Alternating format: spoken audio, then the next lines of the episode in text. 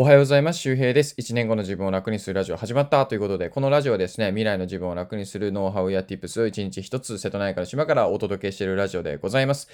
ということで、えー、今ね、えー、瀬戸さん、猫がパソコンのね、裏に隠れて、もうね、ほんとね、MacBook Pro のね、画面の後ろにね、隠れるんですよ。もうこれなんでなんだろうな、最近ずっとなんですよね。で、僕がラジオ撮り始めてもね、まあ今寝返りを打ちましたけど、多分寝てんだろうな。はい、はい。瀬戸さん、うん、反応がないですね。えー、ということで、えっ、ー、と、何曜日だ？今日は。ちょっとよくわかりませんけども、今日は、えー、水曜日なのかな？週中で。あ、そうだ、もう9月最後ですね。早いな。ちょっとね、こっちは天気が悪くてですね、寒いな。もう20度を切るぐらいの気温になってきたのかな。うん、冬がこうね、一気に来たっていう、まあ、まだ秋かな。まだ秋だけど、うん、もうなんか冬の訪れをすごく感じる、えー、Winter has coming ですね。あ、違うな。それ、winter has come か。う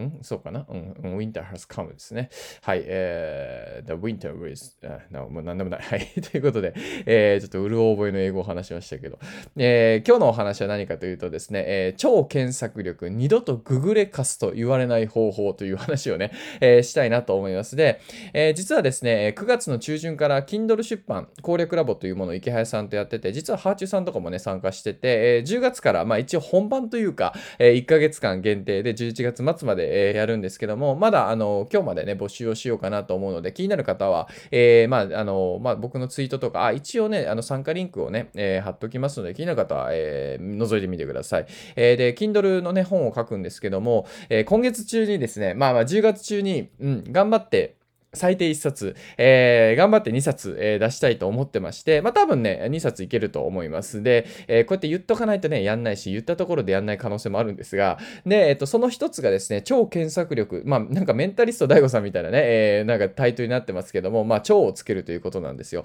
えー、で、まあその話をね、まあちょっとまずは話してみて、で、それでちょっともうちょっと内容深掘りしたいなっていうのがあったので、まあまずはこうね、ポッドキャストで話してみてから、それからね、え、執筆に取り掛かろうかなと思います。で、あの別に難しい話じゃなくて、えー、検索には、えー、3つ種類があるよという、ただそういう話です。ただ、えー、なんだろうな、その、結構ね、こう、やっぱググレカスとかね、それググれよみたいな、調べたらわかるでしょって結構もう、なんだろう、この、うん、5年ぐらいかな？わかんないけど、結構言われるようになりましたよね。だから本当に検索能力一つで、まあリサーチ力とかも言ったりしますけど、あの本当にこう、できるやつできないやつって勝手にね、判断されてしまう。で、これはね、うん、ちょっと正しいところはあると思います、やっぱり。で、池谷さんのね、なんかその100年後も通用する、なんか18の思考法だったっけ、えー、その方の中にもね、まあ、一番最初に冒頭にありましたね、リサーチ力がないとダメだと、えいうことなんですけども、えー、まあ、このところをね、あんまりこう、言語化してる人って少ないのかなと思ったので、まあ、僕なりにですけども、まあ、とはいええー、周りの状況とか、えそういうのも入れながらですね、話してみたいと思います。で、え超検索力ですけども、えーと、もうね、コンセプトとしてはあの、検索というのは簡単なんだっていうことですね。で、検索すれば自分の世界っていうのはめちゃくちゃ広がるし、可能性も広がる。で、こんな、えー、いいものを使わずに、えー、人生ね、もう損してるってことですね。だだから検索の仕方が分かってないからみんな検索できないんですよね。だからその検索の仕方、種類について解説してる本でございます。本ってまだ書いてないけどね、書きますけど、また、えー、皆さん読んでください。で、えっ、と、3つあります。1つ目がネット検索。まあ、もちろん、もう、いわゆる Google レカスとか言われるですね、Google, Google It で、英語だと Google It ですね、Google It ですけど、えー、そういうものがあります。で、2つ目が、えー、人検索。えー、金婚西野さんとかよくね、この人検索の時代だって言ってますけど、まさにこれもすごく大事です。で、えー、最後がですね、えー、体験検索。体験としての検索ですね。えー、この話をしていきたいと思います。まず1つ目、ネット検索ですが、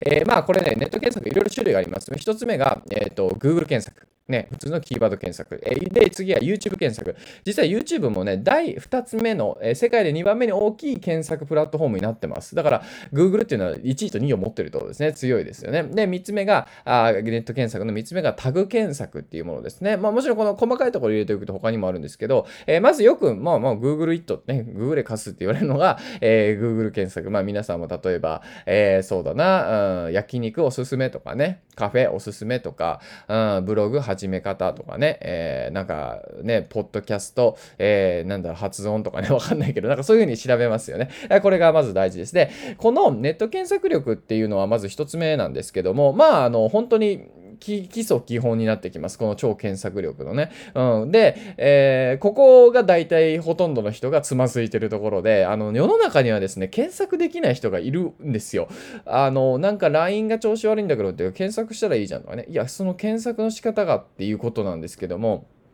そう。結構これはね、難しい、人にとっては難しいです。で、えー、なんだろうな、まあね、例えばそうだな、格安 SIM メリットとかって調べて、で、それでこうテキストが読める、読めないっていうのも実はあったりするので、なかなかね、このテキストが読めないっていう人口もいるんですよ。まあ、識字率とちょっと若干違う感じにはなりますけど、ね、あの、まあでも識字率に近いのかな、ネット上でテキスト読まない人もいますので、で、えー、この Google 検索っていうのをね、まずはこう極めていきましょうということなんです難しいことはね、あんまりないです。で、えー、これはですね、例えば、えーと、最新の記事が見つからなかったら、えーと、日付を指定して1ヶ月以内の記事とか、あとはですね、あの、なんかこう、なんだったっけ、あの、信頼のおける、えー、検索みたいな方法も実はあったりします。この辺もね、ちょっと細かくね、僕も調べてね、えー、言語化しようかなと思うんですけども、なんか公的機関が出してるとかね、なんかそういうのもできるみたいですね。だからそういう風な検索方法があります。で、えっ、ー、と、ただね、テキストだけじゃわからないから、えー、続いて YouTube 検索ですね。だからね、この YouTube 検索っていうのは実はですね、そうやってね、こう、識字率が低いというか、テキストを読まないような人からすると、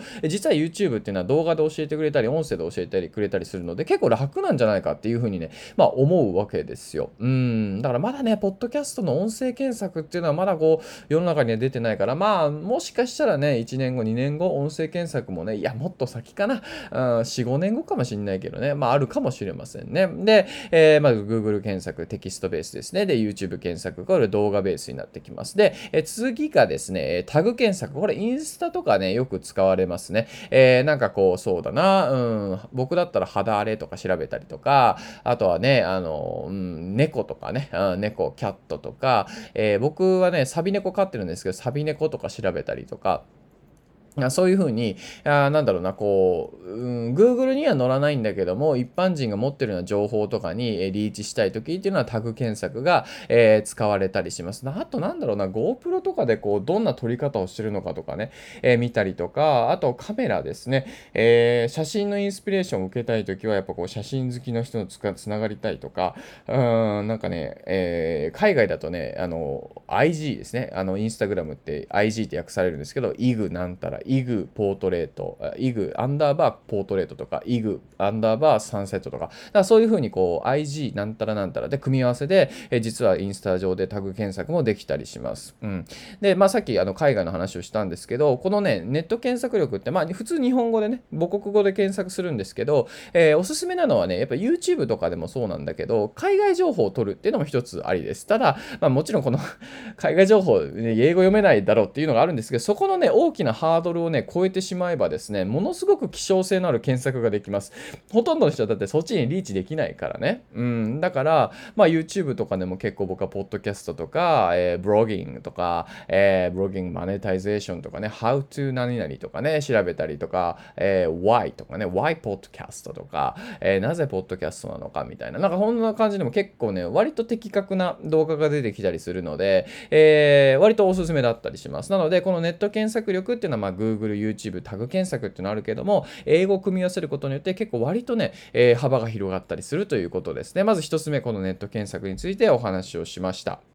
えー、続いてですね、えー、人検索についてお話をしていきたいなと思います。あの、まあ、さっきもね、えー、言ったネット検索なんですけども、この辺っていうのはやっぱ SEO とかって言ったりしますけど、まあ、要するにその検索のエンジンに最適化させるような記事であったり動画とか、え投稿っていうのが作られるようになるので、まあ、どうしてもですね、例えばこう、まあ、あの、よく人、え健康、人間関係、えあたりかな、まあ、よくお金になりやすい、あ、あと資産運用とか金融経過、あこういうものはですね、やっぱり、あの、やっぱそコンテンツメーカーからするとよく読まれるので、ね、あの、人の悩みっていうのはね、まあ本当にお金とか人間関係とか、あとなんだ、健康とかというのは一番大きいですから、なのでそこでマネタイズしてる人が多いので、やっぱこう、なんだろうな、作られたコンテンツ、要するに本当に、まあ心底もちろんね、えー、その人の悩みに対して、えー、答える記事もありますけども、中にはやっぱりこうね、あ薄っぺらいというか、まあいろいろ問題になったりしますけどね、えー、そういうものがあったりするんですよ。で、じゃあそうなった時に、まあ、Google、YouTube 検索っていうのは、ちょっといまいち自分の、うーん、なんかこう思考に合わないであったりとか、あとはですね、なんか本当に求めてる情報が見つかりにくくなったり来たりします。じゃあタグで見つけたらいいって言うんだけども、タグでもね、なかなかこうリーチしない時ってあるんですよね。で、その時に、あなんかこう、いいのが人検索ですね。人検索。もう好きな人、あ、この人のライフスタイルいいなとか、この人の思考いいなとか、まあ憧れの人とか、メンターとか言ったりしますけど、その人が使ってるものであったり、その人がおすすめしてるものを、えー、選ぶという、これがね、人検索っていうものですね。だから、えー、金庫日常さんが言ってますけど、なんかサロンメンバーがね、やってるお店っていうのを Google マップ上で見れるようにしてるシステムがあるんですけど、もうまさに、えー、もうサロンに入ってる人だったら問題ないないだろうというか、サロンにどうせお金使うんだったらサロン、えー、入ってる人の、えー、ところに行きたいとか、サロンのメンバーが教えてくれてるんだったらそっちに行こうみたいな。えー、なんでもうなんだろうな、人、その人っていうものを軸にやるとですね、え実は一番自分が手っ取り早くたどり着ける情報に、えー、たどり着く、えー、たどり着きたい情報にたどり着くことができるということですね。で、えー、僕もね、結構この人検索っていうのはやってます。で、結構ね、やっぱね、Google とかでね、調べるとめんどくさいんですよ。なんか、あれこれ、あれこれ、あれこれ、あちこち行っちゃったりするから、それよりも、もうその人が使ってる、えー、例えばね、音声配信とかでもね、動画とかでもそうなんだけども、僕は、えー、やわらぼをやってるね、やわらかゆうすけさんっていう人がいるんだけども、もう機材にめちゃくちゃ詳しいのよ。なので、もうその人が言うものを買ってます。その人が言うものを聞いて、その人がおすすめするものを買ったりとか、もちろん自分で調べることもあるんだけども、基本的にはゆうすけさんの言ってるものとか、機材とかっていうのを信用してやるんですね。これがめちゃくちゃ楽です。だからまあ、人検索っていうのはまあ、ちょっとコンサルに近い感じかな、イメージとしてはね。なんかもう、もうその人が言うのをね、もう、もう信頼して、えやっていくみたいな、ちょっとまあ、ビジネスライクではないんだけども。うん。で、えー、方法としてはですね、いろいろ、あの、できます。例えば、えー、池谷さんがおすすめしているビジネス書を読みたい場合は、池谷さんが YouTube でビジネス書おすすめとかやってる回があれば、例えば、池谷さんの YouTube に行って、えビジネス書とか調べたりとかすることもできるし、えー、Twitter で池谷さんがビジネス書って調べてるキーワードを検索することができます。だから僕もでもそうです。あのこれね、あのツイッター検索に一応方法があって、えー、っとね、僕が解説してるノートがあります。えー、っと、ゼロからのツイッター運営っていう、えー、無料のノートがあって、え、そのリンクをね、この2つ目の、え、ところに、ねえチャプターに入れておきますので、えよかったらね、あのツイッターでの検索方法っていうのを見てみてください。なので、えこのまず人、その池早が言ってるビジネス書とか、池早の、えー、ラーメン屋とかね、池谷さんがね、あの、お紹介してるラーメン屋さんとか僕結構行く、行くっていうか、あの、必ずチェックするようにしてるんですよ。あとね、うどん屋さんとかも池谷さん美味しかった。まあ、池谷さんがね、食べるもの結構うまいんですよ。うまいって言ってたらうまいから、まあ、結構食が僕は相性がいいかなって勝手に思ってるんですけど、まあ、これもね、なんかいろいろある、あると思うんですけど、で、やっぱね、ハーチューさんとかも美味しいものを紹介してくれるんで、ハーチューさんが紹介してくれてるものとかも結構、えー、ブックマークっていうかね、保存してたりします。なので、まあ、そういうふうにこう、人かける自分分の欲しいキーワードワード、えー、っていう感じでこう人検索をかけていくっていうことができる。結構ね、うん、ツイッターが一番やりやすいかな。もちろん、えー、インスタとかでもまあやろうと思ったらできるんでしょうけど、まあ僕はツイッターが結構、えー、手っ取り早くやってます。で、えー、なんだろうな。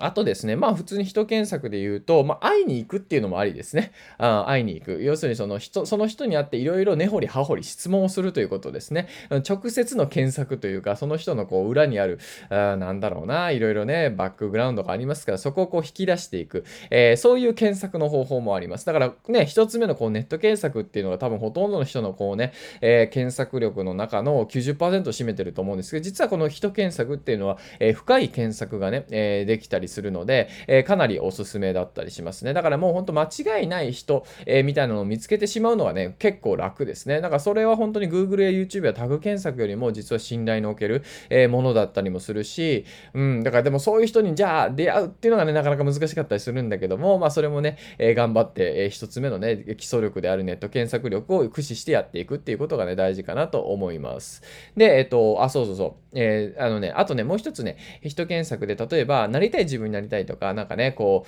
う、うん、そうだな、うん、頑張っていきたいという時に、あの、僕は結構たまにやるのが、池原さんの昔のね、えー、ツイートをね、眺めたりしますね。あの、ハーチさんのもそう、あの、要するに、あの、ツイッターってね、時期を指定して検索することができるんですよ。2013年の池原のツイートとか、2014年のハーチュさんの、あの、なんか5月のツイートとか、なんで池原は呼び捨てでハーチュさんはさん付けなんだろうとかですけどね、もうなんか、ハックンでいいかな、ハッくんのえー、もういいや、昔のツイートとか、そういうあの、えー、選んでね、検索することができるんですよ。だからそういう時期をずらしてね、人検索する。要するに、その人の過去を見ていくっていうね、えことも可能です。で、これはね、やるといいのは、あ、この人も人間なんだなって思います。だからその自分も頑張っていきたいって時に、うん、なんかその人の過去を検索して、で、その過去で、その人の頑張りとか見たりとか、あ、自分よりなんか稼いでない時期あるやんけ、みたいなね。別にそれは稼ぎだけで比較するわけじゃないけども、あ、このことで悩んでたんだなとかね、あ、この人も人間なんだっていうことがわかるということですね。はい。これが人検索のかなり醍醐味なところですね。はい。で、えー、3つ目、えー、体験としての検索、体験検索。まあ、これはですね、ほんと一言で言うと直感型、インスピレーション型の、ね、検索になります。何かというと、やっぱね、もうやるんですよ、それを。うん、やる。で、これ、やることがなぜ検索になるのかっていうことなんですけども、えー、例えばですね、えー、イカ釣りなんですけど、イカ釣りってその、まあ、エギをね、エギっていうルアーをこう泳がせるわけですよ。で、泳がせるんだけども、じゃあ例えば、まず一つ目のネット検索でね、エギのね、泳がせ方、釣り、イカの釣り方って脳にインプットします。で、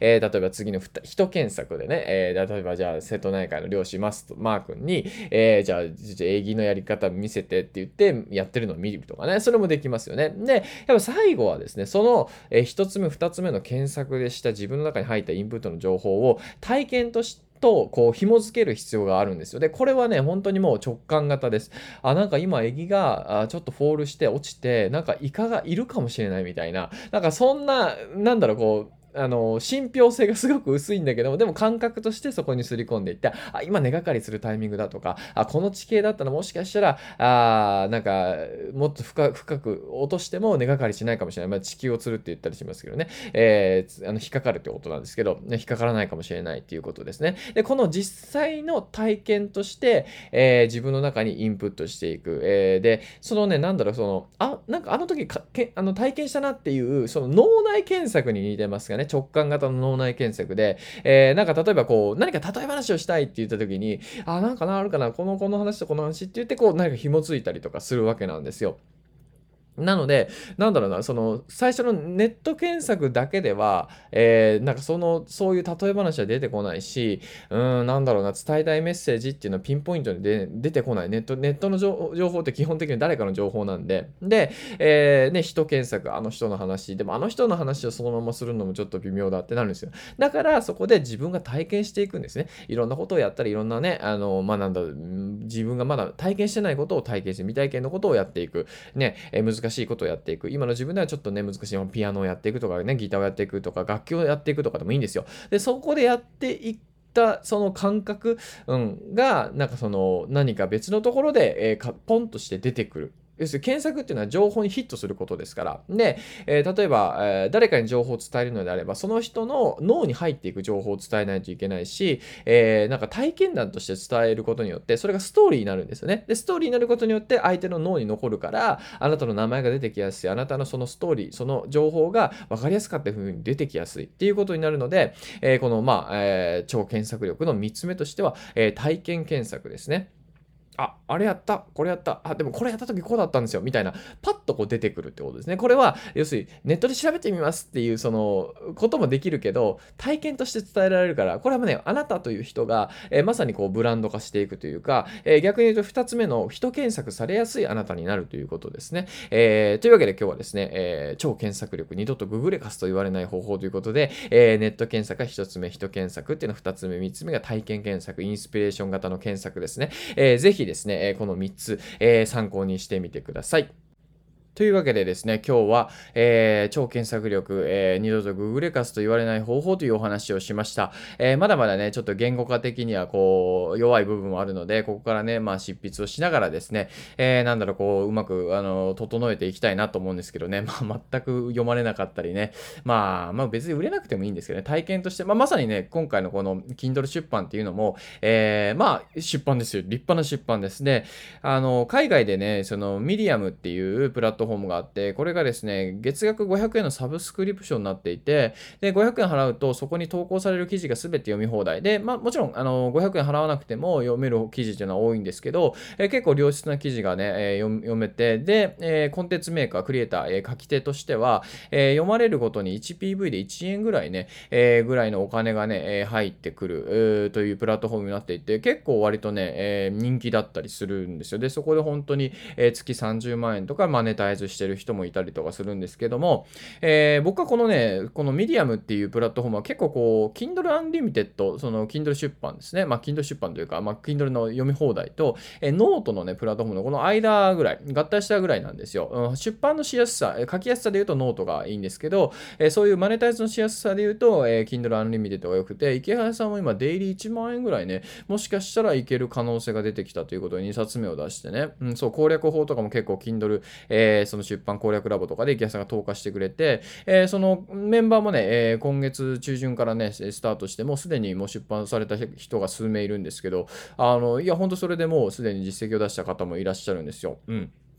なので、えー、結構ですね、この、まあ、Kindle 出版ってもしかしたら波と、波、ビジネスの波としては1年後とかに、えー、なんかこう、Kindle 出版っていうのが当たり前、副業としてすごくこう、キーワードとして上がってくる可能性はあるので、このね、要するにまさにこの Kindle 出版という体験をしておくとですね、あ、あの、あ、それはね、こうしたらいいよっていう、その、まあ、要するにあな、皆さんのデータベースの中に Kindle 出版したという経験が入るわけですよ。これだから、売れなくてもいいと思うんですよ、ぶっちゃけ。うん、売れなくても読まれなくてもよくて、えー、じゃあね、MacBook で言ったらど、どのアプリで書いたのかとか、で、何が大変なのかとか、表紙はどういう風に作ったらいいのかとか、なんかそういうことをね、いや、やったんだけども、あんま売れなくて、で、あ、いや、でも今書きたいと思っていて、何が大変だったとか言えるだけでも、全然違うんですよね。で、そこから皆さんが、えー、人検索されるような人になり、えー、えー、ななるような土台にもなると思うので、まさにですね、今日のお話、超検索力で言うと、まあ、結局やっぱね、最後の体験検索っていうのが一番大事なんですよ。ここを抜かしてしまうとですね、あの、さっきの 1, 1つ目、2つ目、えー、要するにネット検索と人検索っていうところが割とすっぽ抜けてしまうので、あの、ぜひですね、この体験検索っていうのを最後、ただ、でも1つ目、2つ目の大事なんですよ。それも自分のそのデータベースを補うものですから、あの、ぜひですね、その、あの、なんだ、ぜひですねっていうか、まあ、その3つ目を意識されたらいいんじゃないかなと思うんですけど、まさに、えー、じゃあ、その、Kindle 出版、えー、をしてみたいという方はですね、あの、本当にみんなまだね、全然、まだ出版できてないですから、僕もできてない状態なんで、えー、この1ヶ月ね、しっかり走っていくので、えー、興味ある方は今ね、合わせて聞きたいのリンク、えー、貼ってますので、Kindle、えー、攻略ラボのね、えー、Kindle 出版攻略ラボの、えー、参加、えー、についての、えー、ノート、だからどういう風にやってるか、運営してるかっていうのは詳細がわかるので、興味ある方は読んでみてください。えー2980円で、1ヶ月限定です。なので、10月末に解散するサロンでございますので、この1ヶ月間ね、頑張って走るっていう感じになってますね。えー、まあまあ、2980円だから、まあそんな、え、ぼったくってもないと思うし、かなり、うん、面白い、うん、あの場所になってるかなと思う。そんな、あの、日本探しても多分ないんじゃない？このサロンは。多分聞いたことないと思うんで、まあまだまだね、結構ね、パクリコンテンツがあるんですよ。Kindle Unlimited のところには。いや、池谷さんとかもね、YouTube の話をパクられて、そのままね、え、コピペ出版みたいなされてるんですそれぐらい結構ね、え、海賊版とか違法、まあ、まあ、無法地帯みたいなね、そんな感じになってるので、ここからうまくね、整っていったら、あの、Kindle 出版して、まあそうだな、もう、なんか作家さんとして扱われるような人とか、なんかその、本当の、まあ本当の出版っていうわけじゃないけど、別の本当出版会社から、えー、書いてみませんかって声がかかったりとか、やっぱなんとかのカテゴリーで1位になりました。要するにニッチな世界で1位ってなる、になるっていうことですね。になってるだけでも、あの人だとかね、あの、なるんですよ。僕やっぱ見てますよ。この人カテゴリー1位だとかね。いや、なんかね、うちのサロンメンバーもうなカテゴリー1位になってたのかな確か何かね。まあ、かなりニッチなところですけどね。でも1位っていう称号は取れるわけですよ。みんなが使う Amazon というプラットフォームでね。なので、いやあのね、5年前には Kindle Unlimited の出版でね、カテゴリー1位簡単に取れたんだよみたいな、もしかしたら時代が来るかもしれないので、そのね、時になった時にね、何を語れるか、何を語れる人になってるかっていうのはね、えー、結構この体験が一番大事なの。本当ね、でもね、みんなね、やらないんですよ。ネット検索するし、人検索はまあまあまあ気づいてる人もいるんだけど、なんかこう体験を積み重ねていって、それで検索力を養う。で、えっ、ー、と、アイデアとアイデアをこう紐付けていくとか、えー、なんかそういうことをする人って結構少ないんですよ。で、僕は結構ね、何でもね、好奇心が高いので、やっちゃうんですよね。なんか本当にイカ釣りとかも最初とか全然興味がなかったんだけど、でもなんかみんなやってるし面白そうだからとりあえずやってみようと思ったら、あ、イカ釣りって、なんか1ちいち餌つけなくていいし、なんかもう手ぶらっていうかそのね、もう身軽にそこから、すぐそこから、もうなんかおかっぱりって言いますけど、なんか鳩場からこう投げたら釣れたりとかするんですよ。